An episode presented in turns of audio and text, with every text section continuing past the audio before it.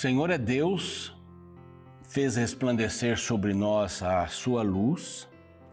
Juntem-se ao cortejo festivo, levando ramos até as pontas do altar.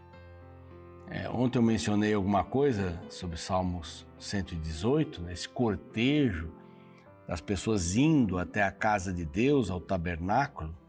E aqui no verso 27, o salmista diz: O Senhor é Deus. Ponto. Eu creio que o Senhor é Deus, Ele está acima de tudo, fez resplandecer sobre nós a sua luz. Ele é Deus e eu preciso da sua luz. Juntem-se ao cortejo festivo. É um convite para que as outras pessoas andem nesta romagem, né? Até uh, o tabernáculo, até as pontas do altar, levando ramos. Isso é uma questão de alegria, de entusiasmo. Lembra-se quando Jesus entrou em Jerusalém, os ramos foram colocados também. Alegria, alegria. O Senhor é Deus e Ele fez resplandecer sobre nós a sua luz. Nós não precisamos viver nas trevas. Essa é a palavra de Deus e este é o programa Reavivados por Sua Palavra aqui da TV Novo Tempo. A gente sempre tira um tempinho, um versinho bem curtinho, para tirar uma lição, para a gente pensar um pouco também sobre isso. É a palavra. Nós temos a alegria de contar com você às seis da manhã. Olha, isso é muito significativo para a gente pessoas que gostam de estudar a Bíblia bem cedinho. E eu encontro várias destas pessoas que diziam: estou lá às seis da manhã, todo dia. Alguém me disse aqui no escritório que, olha, tem lá uma funcionária que todo dia às seis da manhã assiste o Reavivados, não é porque trabalha no Novo Tempo que não vai assistir, né? Mas que bom, bom saber que tem muita gente. Mas você pode nos assistir também, ouvir, né? Através do Spotify, através do Deezer, através do NT Play, tem vários conteúdos ali que não aparecem na TV. Você pode nos acompanhar também pelo YouTube. Lá no YouTube, nosso canal é Reavivados por Sua Palavra NT. Nesse canal, eh, você tem um grupo de pessoas extraordinárias que gostam, que se entusiasmam com a palavra de Deus. E eu fico feliz por isso, muito feliz. Eh, no momento, não sei aqui se nós já atingimos, já passamos, mas, ó, eu estava anunciando que a gente tinha 380 mil, acho que já, a gente já vai, já, já vai passar disso loguinho, de pessoas inscritas, milhares nos acompanham. Se inscreva lá também, vou ficar muito feliz com a sua inscrição, participe, peça oração, ore pelas pessoas, mande suas mensagens, isso vai ser importante, tá bom? Nós temos um grupo muito especial, nós mencionamos esse grupo sempre, por quê? Porque eles nos apoiam. E a Novo Tempo é o que é pela bênção de Deus e pelo trabalho dos anjos da esperança. Eu fico muito feliz.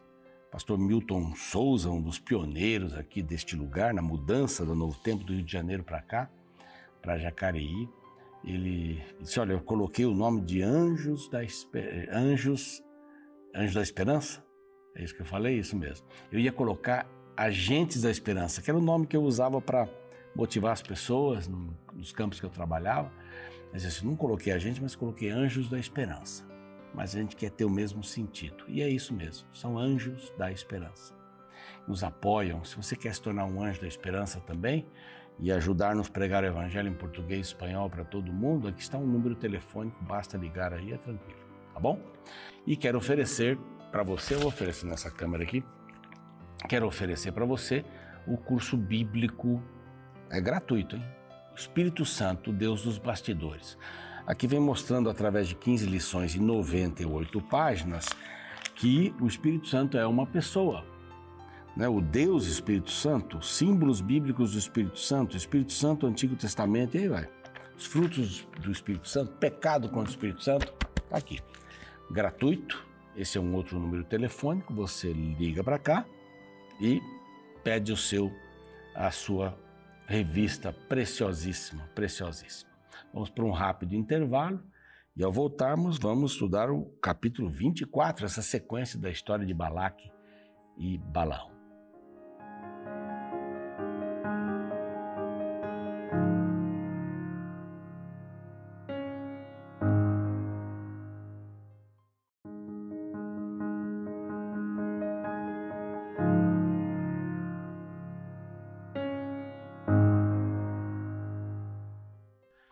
Muito bem, já estamos de volta aqui com o seu programa Reavivados por Sua Palavra. Eu já quero dizer para você que a Novo Tempo tem agora, tenho dito isso, um curso pelo WhatsApp.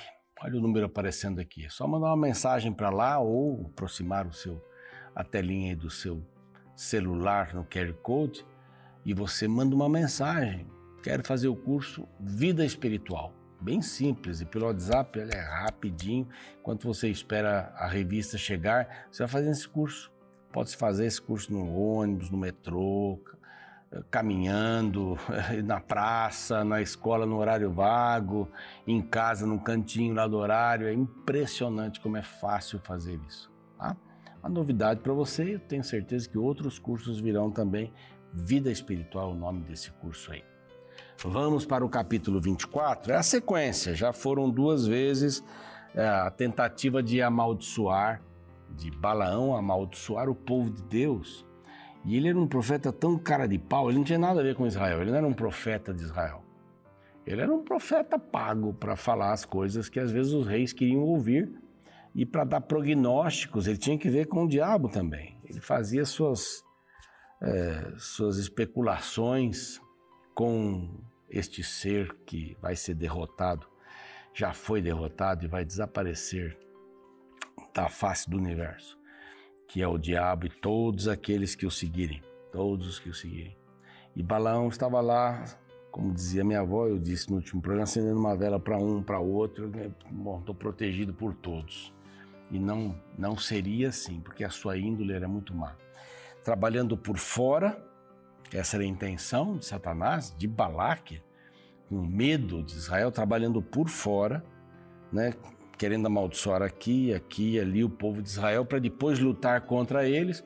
Enfraqueça o povo de Israel, enfraqueça o Deus de Israel, e pelo que a história vai contando, Balão não conseguia passar para Balaque, o rei de Moabe, esta certeza de que o rei, o Deus de Israel era fraco e que uma maldição aqui, outra maldição ali, enfraqueceriam o povo também e esse Deus. Deus mostra que, mesmo através de um profeta que era um mentiroso, aproveitador, é, Deus não, não seria movido da sua intenção de continuar abençoando o seu povo para ocupar o lugar que Deus tinha estabelecido para ele. Então, é uma, é uma luta espiritual, não é uma luta de território, é uma luta espiritual. Por que, que esse povo vai vir para cá, para Canaã? Pensava aí o inimigo vencido. Aqui eles vão conseguir entrar em contato com muita gente, é uma região muito é, visitada, pessoas passam, o comércio mundial passa por aqui. Todos vão conhecer o Deus de Israel. Essa era a intenção de Deus. Então, vamos destruir essa possibilidade. Vamos colocar gente forte ali. Vamos colocar na beirada da entrada exércitos fortes também. E era a luta do bem contra o mal. Bom, é a terceira vez. É bem, hum, bem uh, claro que este profeta era interesseiro. Então, vendo o balão que parecia aos olhos do Senhor que abençoasse Israel, não foi esta vez como. Desculpe, vou ler de novo aqui. Vendo Balaão, que bem parecia aos olhos do Senhor, que abençoasse a Israel e não amaldiçoasse, não foi esta vez como antes os ao encontro dos agouros, né, da, ele não voltou para Deus. Ele matou lá os cordeiros, tal, junto com o rei, e aí vai lá para um cantinho para falar com Deus. Aqui ele não fez isso. Aqui diz que o Espírito do Senhor veio sobre é, Balaão. Mas como? Como é que isso pode acontecer? Bom, se Deus falou através de uma jumenta, Deus podia falar também através de Balaão, né? Então, não tem problema nenhum. E ele proferiu as palavras, e aqui foi o discurso mais completo, mais incrível. Foi o momento em que Balaão foi usado para ser apenas a boca de Deus. Ele não tinha isso no coração.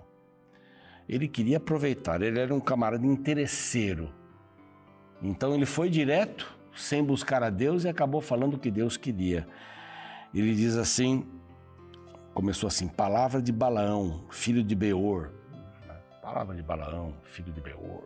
Deixa eu ajeitar meu paletó aqui. o homem de olhos abertos. Aqui é uma discussão na tradução desta, dessa expressão, olhos abertos.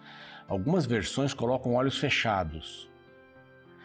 É, na realidade, o que a gente pode entender dessa expressão, não estaria errado pensar assim, é que era um homem de olhos abertos que não enxergava. Você conhece pessoas assim? Então, o português tem uma palavra que diz assim: vêm, olham, olham, mas não enxergam. Há uma diferença entre olhar e enxergar. Não sei se no espanhol também é assim, Gerson. Olhar e enxergar. Olhar, estou olhando.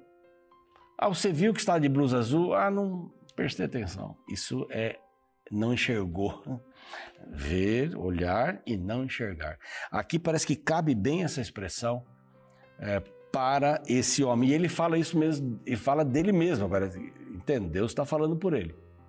É o profeta de olhos abertos, não é? é o profeta de olhos abertos que não enxergava. Né? Não adianta nada a gente dizer, não, eu estou aqui, estou vendo tudo. Não está vendo nada. Né? Você está passando pelo mundo, você não faz as coisas acontecerem, né? Palavra daquele que ouve os ditos de Deus. Então ele já dá aquela.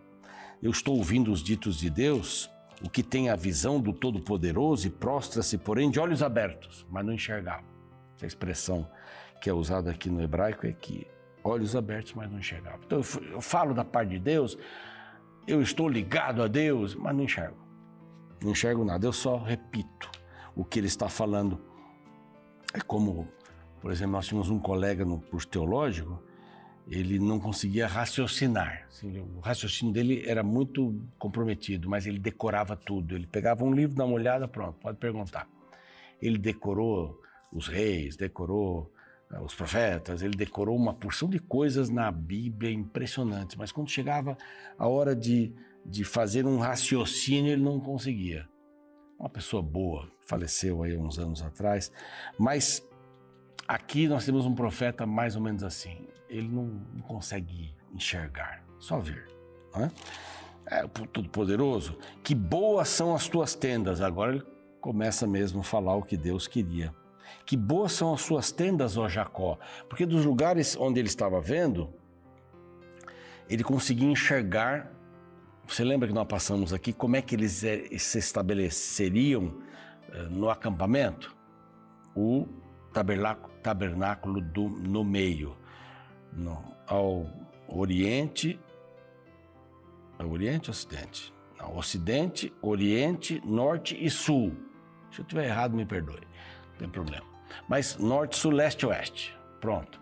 Aí estavam as tribos, três tribos, mais três, mais três.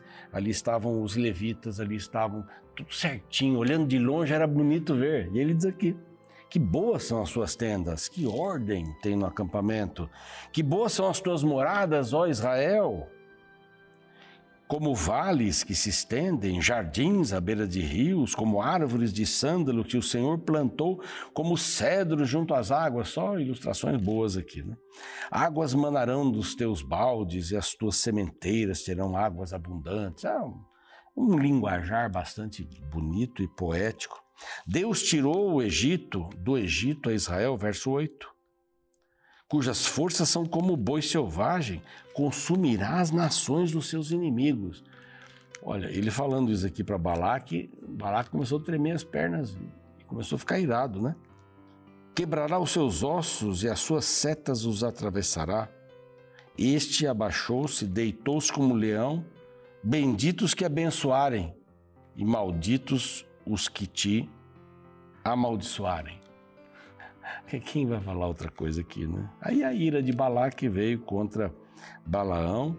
Ele bateu palmas, aqui a Bíblia, tipo, desprezando o que aquele homem tinha falado.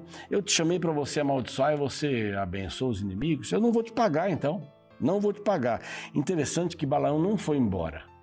Lá no capítulo 31 você encontra Balaão que arquitetou um outro plano. Não dá por fora, eu não vou perder o dinheiro. Eu vou por outro lado. Não vou mais perguntar para Deus, mas eu não vou perder o dinheiro. Então vai embora, que verso 11 ele diz assim: vai-te embora para tua casa. E, e pode ser que essa expressão casa não significasse a casa que ele morava, mas o lugar onde ele estava hospedado. Então vai, vai, vai lá para tua tenda. Vai embora daqui. Não quero ver tua cara. Não quero ver tua cara. Você, em vez de amaldiçoar, abençoou o povo. Não, está tudo errado aqui. Está tudo errado. E aqui diz assim: agora eis que vou o meu povo. Ah, desculpa, aqui antes. O 13. Ainda que Balaque me desse a sua casa cheia, eu falei isso. Não poderia traspassar o mandato do Senhor. Porque Balaque tinha dito assim: você não vai ganhar o que eu te prometi. Bom, agora eis que vou ao meu povo. Vem avisar-te-ei do que fará este povo ao teu nos últimos dias. Aqui tem um cheiro um pouco de uma profecia que Deus estava dando através de Balaão. Novamente repetir coisas que Deus queria que ele dissesse. E aqui tem uma coisa linda, viu? Então proferiu a sua palavra, disse a última palavra, a profecia de Balaão. Palavra de Balaão, olhos abertos, que nós já vimos, né? Vê, mas não enxerga. Palavra daquele que ouve os ditos de Deus. Ele ouve, mas não escuta. Também em português tem isso. Ouve, mas não escuta. Ouve, mas não escuta. Não detalha. Não é? E, e sabe a ciência do Altíssimo, tá, tá, tá. Prostra-se, porém, de olhos abertos. E aqui vem uma profecia que é repetida depois. Vê-lo-ei, mas não agora. Verso 17. Contemplá-lo-ei, mas não de perto. Uma estrela procederá de Jacó. Messias. Estrela sempre alguém importante. De Israel subirá um cetro que ferirá as têmporas de Moabe. Aí falando sobre Davi, é o renovo do Messias. E ele fala: Edom será uma possessão Seir, seus inimigos, também será uma possessão, mas Israel fará proezas. De Jacó sairá o dominador e exterminará os que restam nas cidades. Davi.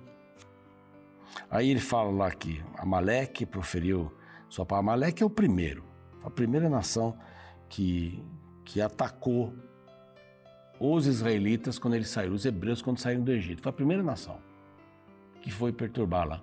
Assim, ah, então eles vão ser também é, destruídos aqui. Verso 21, os queneus, também uma palavra contra os queneus, serão consumidos e tal. Fala de Assur, levará cativo e etc. Fala de outras coisas mais.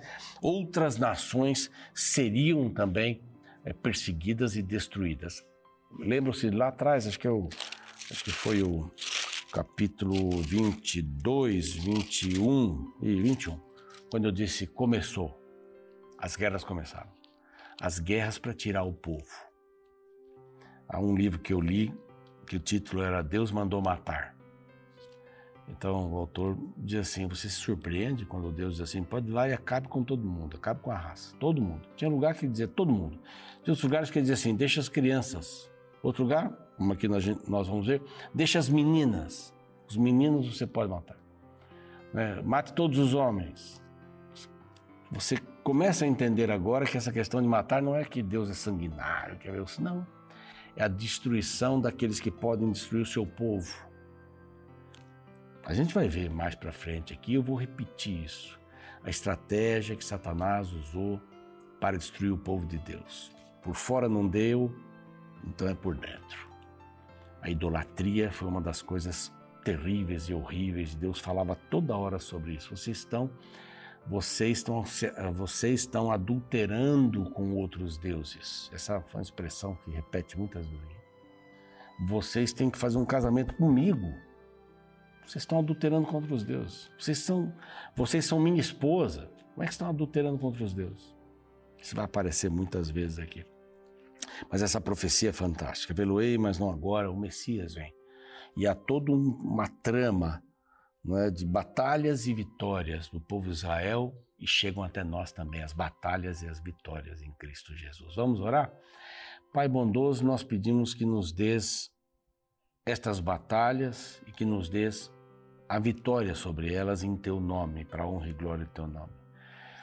Uh, Todos os dias, é, só acordarmos, nós temos que ir para a luta. É uma luta. Nós temos que vencer em teu nome, buscar a tua força. Não precisamos adorar dois senhores, mas só o Senhor, que vai indicar o caminho certo para seguirmos. Tenha ele espinhos, pedras, dificuldades, desafios, o Senhor vai estar conosco hoje. Te agradecemos por isso em nome de Jesus. Amém. O programa segue, eu fico por aqui. Amanhã a gente vai estudar o capítulo 25. Eu espero você. Até lá. Qual o seu preço? Por quanto você está disposto a abrir mão de seus princípios? Estas perguntas foram feitas por um palestrante em um encontro de administradores de banco, o qual, na ocasião, fez uma afirmação bem categórica. Todos têm um preço pelo qual abrem mão de seus princípios. Alguns custam um milhão, outros um bilhão, mas todos têm um preço pelo qual se corrompem. Quando ouvi este discurso, achei extremamente generalista. Sem dúvidas, existem pessoas que não vendem seus princípios. Porém, embora eu não concorde plenamente com o que foi dito, eu preciso aceitar que talvez ele se refira à maior parte da sociedade. Não são raras as pessoas que abrem mão de seus valores por causa de ganhos materiais. Indivíduos que violam suas consciências em troca de um lucro a mais. Tal comportamento não passa de uma espécie de prostituição moral, pois pessoas que vendem seus princípios não são diferentes dos que vendem o um corpo em troca de dinheiro. O capítulo 24 do livro de Números encerra o episódio da tentativa de Balaque, rei dos Moabitas, de comprar o profeta Balaão para que o mesmo amaldiçoasse o povo de Israel. Depois de várias tentativas, ao invés da maldição, o profeta proferiu bênçãos sobre os israelitas. Inconformado com a situação, o rei declarou a partir do verso 10 sua decepção. Então a ira de Balaque se acendeu contra Balaão e bateu ele às suas palmas. Disse Balaque a Balaão: Chamei-te para amaldiçoares os meus inimigos, porém agora já três vezes somente os abençoaste. Agora, pois, vai-te embora para tua casa. Eu dissera que te cumularia de honras, mas eis que o Senhor te privou delas. Balaque era consciente de que estava tentando comprar um profeta para que o mesmo agisse em desacordo com a vontade de Deus. Porém, sua tentativa falhou. Todas as honras reais não seriam suficientes para fazer o profeta atender à expectativa do rei. O interessante é que Balaão não era um exemplo de fidelidade. Se dependesse dele, a obediência a Deus seria trocada pelas glórias terrestres. Porém, o próprio Deus interviu e não permitiu que o profeta lucrasse através da religião. As bênçãos divinas não seriam compradas e nem vendidas por prata ou ouro. Sabe, através daquela situação, Deus queria ensinar que existem coisas que não deveriam estar à venda. A obediência a Deus e a seus princípios deveriam ser mais sagrados que as honras que este mundo oferece. Afinal, as recompensas terrestres passam, mas as bênçãos divinas são eternas. E não se engane, você também será desafiado a se vender. O inimigo tentará colocar um preço em seus princípios. Você receberá ofertas de honras e valores terrestres em troca de sua obediência a Deus. Nestas situações, haverá uma pergunta que só você poderá responder: Qual o seu preço? por quanto você está disposto a abrir mão de seus princípios.